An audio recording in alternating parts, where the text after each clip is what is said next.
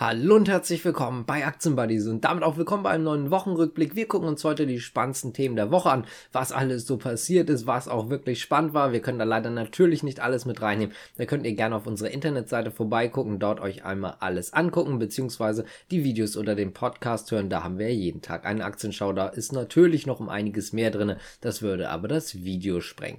Wir fangen jetzt hier direkt einmal an, wie immer mit dem Montag. Und zwar ist es am Montag rausgekommen quasi dass Vonovia über 50 Prozent an Deutsche Wohnen hatte. Das haben sie am Montag verkündet, dass der Stand von Freitagabend 50,49 Prozent sind. Das heißt also, sie sind mittlerweile auch über der nicht mehr nötigen 50 Prozent Schwelle. Außerdem gab es bei Zoo Plus ein neues Übernahmeangebot. Ihr habt das bestimmt schon mitbekommen, Friedmann und Hellmann hatte ja längere Zeit immer mal wieder die Angebote erhöht. Da haben sie ja nochmal ein finales Angebot auf 460 Euro im Prinzip abgegeben, also 460 Euro pro Aktie und damit wollte man die Konkurrenten ausschlagen. Das hat man auch gemacht, so weit, so gut. Dann ist allerdings ein neuer dazugekommen und zwar von EQT. Die haben nämlich ein neues Angebot von 470 Euro die Aktie abgegeben. Jetzt wird es interessant, ob man bei Hellmann und Friedmann nachsetzt oder halt dementsprechend nicht mehr. Außerdem gab es ziemlich Probleme am Montag, was die Produktion angeht. Und zwar die Produktion in China. Unter anderem waren davon Zulieferer von Apple, aber auch von Tesla betroffen. Den wurde nämlich mehr oder weniger der Strom abgedreht. Man möchte einmal natürlich ein bisschen mehr einsparen, was den Strom angeht. Man hat sich als Ziel genommen, drei Prozent weniger zu verbrauchen als noch im letzten Jahr. Außerdem ist es so, dass man aufgrund der Wirtschaft gerade, dass die sich doch etwas schneller erholt hat und man gleichzeitig Kohlekraftwerke weggeschaltet hat, nicht mehr wirklich daran kommt, dass man genug Strom hat. Das heißt also, man hat im Prinzip immer mal kleine Phasen, wo man halt dementsprechend nicht an die Leistung rankommt, die man eigentlich bräuchte und deswegen wird er zum Teil ein bisschen eingespart. Die Zulieferer müssen also zum Teil ihre Pforten schließen, manche bis Donnerstag, manche bis Freitag. Sprich, die haben also die Produktion auch schon wieder angefangen, aber zumindest könnte das Ganze natürlich relativ viel Geld kosten. Einige haben davon sogar auch angekündigt, dass das Ganze in anderen Fabriken, auch im Ausland zum Teil oder halt in anderen Teilen Chinas weiter produziert wird. Das heißt also, da soll das nicht ganz so schlimm sein, weil die Auslastung dann woanders hinging. Aber insgesamt ist es natürlich so, dass es auch wieder ein relativ großer Arbeitsausfall gewesen ist. In einigen Teilen in China beziehungsweise in einigen Provinzen geht es sogar so weit, dass äh, zu bestimmten Zeiten keine Wasserkocher oder Mikrowellen benutzt werden dürfen oder dass auch Einkaufszentren früher schließen, als eigentlich ganz einfach um Strom zu sparen.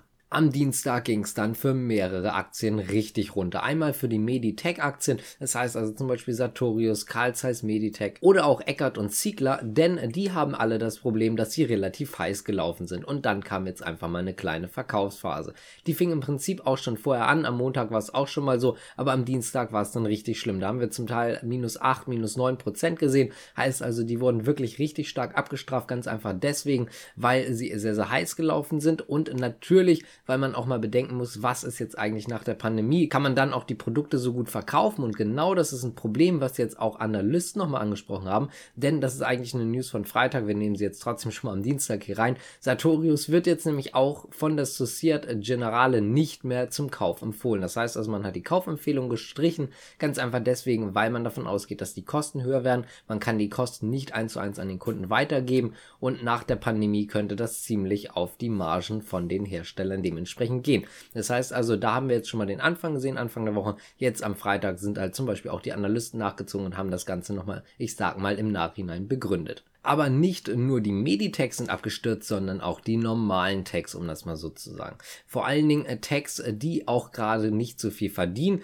die zum Teil noch relativ viele Schulden haben. Und das liegt ganz einfach daran, dass die Zinsen gestiegen sind. Zum Beispiel die US-Staatsanleihen und mehr Zinsen heißt halt auch einfach mehr Finanzierungskosten. Und gerade diese Unternehmen, die stark verschuldet sind, gehen da natürlich richtig drauf. Das heißt also, sie leiden dann natürlich richtig, wenn sie um einiges mehr Geld zurückzahlen müssen. Außerdem darf man immer nicht vergessen, wissen, viele von diesen Werten sind auch relativ heiß gelaufen. Die brauchen jetzt vielleicht auch mal eine kleine Abkühlungsphase. So schlimm war es letztendlich auch nicht. Viele sind ein bisschen abgestraft worden. Aber nach den Prozenten, die man da zum Teil im Vornherein hingelegt hat, ist das Ganze noch irgendwo im gemäßigten Bereich. Außerdem muss man sagen, die, wie ich gerade schon erwähnt hatte, die US-Staatsanleihen zum Beispiel steigen. Und genau das ist auch ein Problem für die generellen Aktien, weswegen wir auch so einen leicht schwächelnden Markt haben. Das Ding ist einfach, dass man im Prinzip auf der einen Seite steigende US-Staatsanleihen hat, also von den Zinssätzen her, und auf der anderen Seite einen sehr, sehr hoch bewerteten Markt. Und viele schwingen dann einfach um, sagen, okay, dann nehme ich die lieber die Staatsanleihen, die sind halt dann auch irgendwo sicherer als einzelne Aktien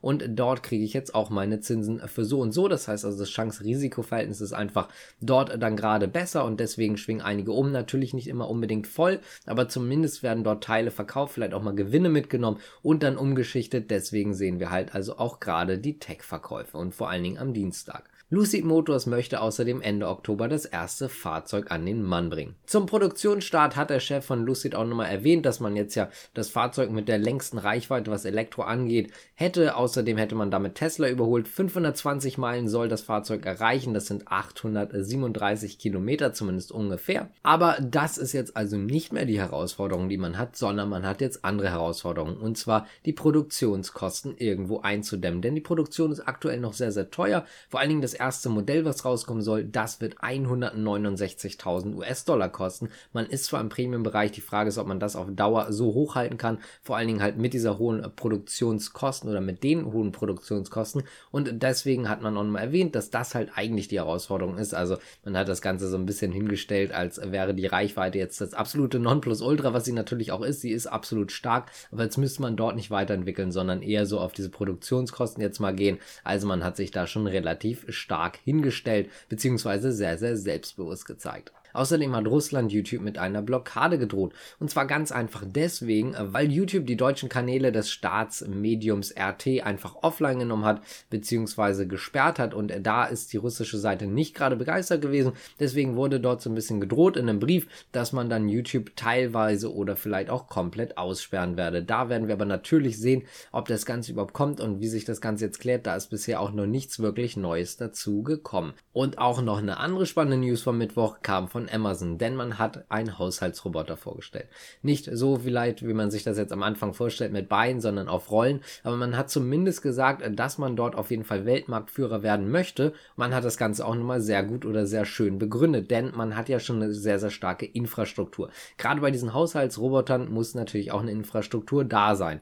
Und die könnte man jetzt durch Amazon Alexa und die Smart-Geräte, die dazugehören, also durch Smart Home, schon gegeben haben. Das heißt also, man verspricht sich auch eine sehr, sehr gute Position in Zukunft Zukunft in diesem smarten Haushalt. Und gerade mit diesem Roboter, der kann dann sehr, sehr gut eingefügt werden. Und deswegen stellt man sich selber zumindest vor, dass man dort bisher zumindest einer der führenden ist und dann vor allen Dingen natürlich auch im späteren Bereich einer der ganz großen Verkäufer aus diesem Bereich. Man hat auch außerdem nochmal erwähnt, dass man davon ausgeht, dass innerhalb von den nächsten Jahren jeder Haushalt fast einen Roboter haben wird, innerhalb der nächsten so fünf bis zehn Jahre. Wenn euch das Ganze gefällt, könnt ihr gerne abonnieren, liken, kommentieren. Außerdem nochmal gerne in unserem Shop vorbeigucken. Da freuen wir uns immer drüber.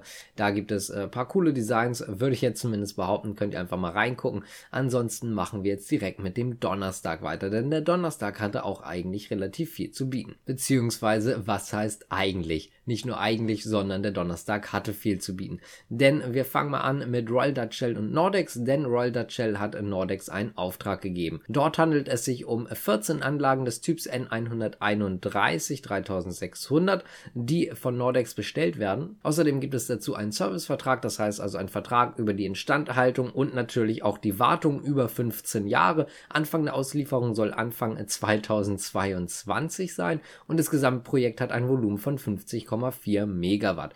Also dort Nordex eigentlich positiv. Dann kam aber während des Tages so langsam aber schleppend noch eine Schocknachricht, war eigentlich schon etwas länger bekannt, um das mal so zu sagen, aber die kamen erst so richtig äh, schleppend rein in die ganzen News. Und zwar ist ja ein Windrad umgeknickt. Knapp 20 Meter Höhe ist das abgebrochen. Also insgesamt ist das Ding wohl relativ groß gewesen, aber ungefähr auf 20 Metern Höhe ist das wohl einfach weggebrochen. Das Problem ist, äh, dass dieses Windrad von Nordex kommt und auch noch nicht gerade alt ist. Wir sprechen da von einem Alter von knapp sechs Monaten. Zwei Millionen hat dieses Windrad gekostet und das ist natürlich richtig schlecht für Nordex. Außerdem hatte Nordex dann erstmal gesagt, okay, wir werden jetzt erstmal erstmal komplett die Produktion beziehungsweise auch die Auslieferung von diesem Windrad einstellen. Man muss jetzt natürlich erstmal gucken, woran hat es gelegen, was ist jetzt also passiert genau. Ist jetzt keine schöne Nachricht für Nordex, seitdem ging es jetzt auch eigentlich nur noch weiter bergab. Man muss sagen, Nordex jetzt eh nicht gerade positiv gestimmt, die Aktionäre in letzter Zeit. Und jetzt kommt noch sowas dazu. Da helfen dann auch viele positive Nachrichten nicht. Übrigens, eine weitere positive Nachricht ist am Freitag gekommen,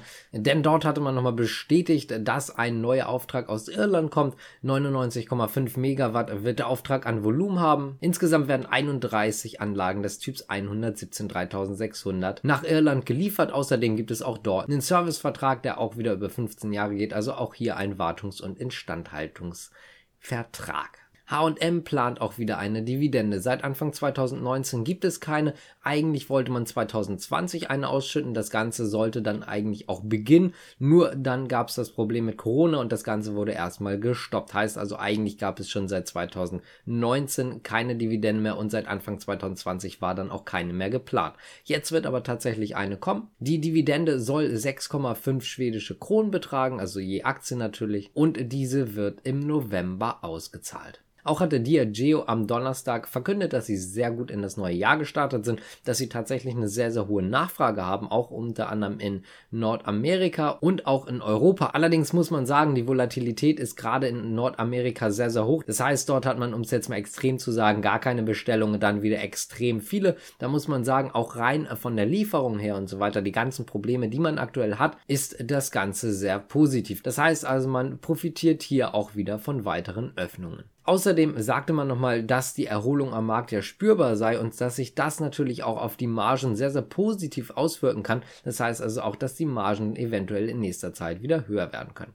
Kommen wir mal zum Freitag. Und da haben wir zum Beispiel schon Sartorius besprochen und Nordex, aber es gab natürlich noch andere Sachen, als zum Beispiel von der Deutschen Bank. Und die haben nämlich eine Studie im Prinzip vorgelegt und dabei geht es um die Automobilhersteller und auch Zulieferer, denn dort haben sie mehr oder weniger vor der Berichtssaison gewarnt. Da gehen sie davon aus, dass die Ergebnisse gar nicht so gut sind, wie vielleicht viele erwarten, dass dementsprechend viele Automobilzulieferer oder auch die Automobilhersteller sehr, sehr stark abgestraft werden könnten. Das könnte zumindest sein. Vielleicht auch nicht immer nur im Premium-Segment, da kommen wir nämlich gleich nochmal zu, aber auch im Mittelsegment oder auch in dem günstigen Segment, gerade da könnte es ziemlich zu Problemen kommen, da man dort auch einfach schlichtweg die Preise nicht einfach so anheben kann, auch wenn die Rohstoffe um einiges teurer geworden sind, die Lieferungen und so weiter, aber man kann halt nicht den Preis eins zu eins an den Kunden weitergeben. Und damit kommen wir jetzt direkt auch zum Luxussegment und zwar BMW. Die haben nämlich ihre Prognosen angehoben und zwar soll das EBIT jetzt bei 9,5 bis 10,5 Prozent liegen. Vorher hatte man gesagt zwischen 7 und 9 Prozent. Das Gute daran ist, dass auch die Analysten nicht so viel erwartet hatten. Da ging das eher so in Richtung 9,5 maximal 10 Prozent, was dort an Spanne erwartet wird. Und dementsprechend positiv hat BMW auch im Gegensatz zu dem Gesamtmarkt reagiert. Außerdem soll der Free Cashflow bei 6,5 Milliarden Euro liegen und was sehr, sehr positiv ist, ist tatsächlich, dass die negativen Eigenschaften in letzter Zeit die positiven nicht überstimmen können. Anders gesagt, die positiven Sachen sind gerade stärker als die negativen. Um das Ganze jetzt aufzuklären, was ich damit meine, ist es so, dass natürlich durch diese Chip-Probleme auch zum Teil Fahrzeuge nicht verkauft werden können. Es gibt gerade dann immer Chipmängel, man muss dort einfach warten, heißt also, es kann nicht produziert werden und so weiter und so fort. Das hat aber auch Vorteile für den Hersteller an sich. Und zwar sind die Preise nicht nur im Neuwagen, sondern vor allen Dingen auch im Gebrauchtwagensegment ziemlich stark angehoben beziehungsweise ziemlich stark gestiegen. Und genau davon kann BMW natürlich auch profitieren, auch mit dem Gebrauchtwagenmarkt und so weiter. Und dementsprechend ist es tatsächlich wohl so, dass man bessere Ergebnisse einfährt als eigentlich geplant, weil diese positiven Sachen die negativen überschatten. Und damit zur letzten Nachricht, denn jetzt ist es offiziell, die Ant Group muss Daten an die People's Bank of China weitergeben. Und zwar geht es dort um Daten wie zum Beispiel Kreditlinien, aber auch Kontoöffnung und selbstverständlich auch die Rückzahlung bzw. der Rückzahlungsstatus. Das heißt also bei den Krediten halt der Rückzahlungsstatus. Das wird jetzt alles an die People's Bank of China weitergeleitet oder muss weitergeleitet werden. Die möchten also die Daten prinzipiell sehen. Sie haben jetzt aber auch nochmal erwähnt, dass sie nicht die Kundendaten weitergeben beziehungsweise anders gesagt nicht das, was der Kunde kauft. Heißt also es geht dort rein um die finanziellen Daten, zumindest aktuell. Da kann sich bei den Regulierungen in China natürlich relativ schnell auch wieder was ändern. Ich hoffe, das Ganze hat euch gefallen. Wenn es euch gefallen hat, wie gesagt, gerne auf der Seite vorbeigucken, gerne mal im Shop vorbeigucken, liken, abonnieren, kommentieren, was auch immer. Ich bedanke mich fürs Zuschauen. Bis zum nächsten Mal. Ciao.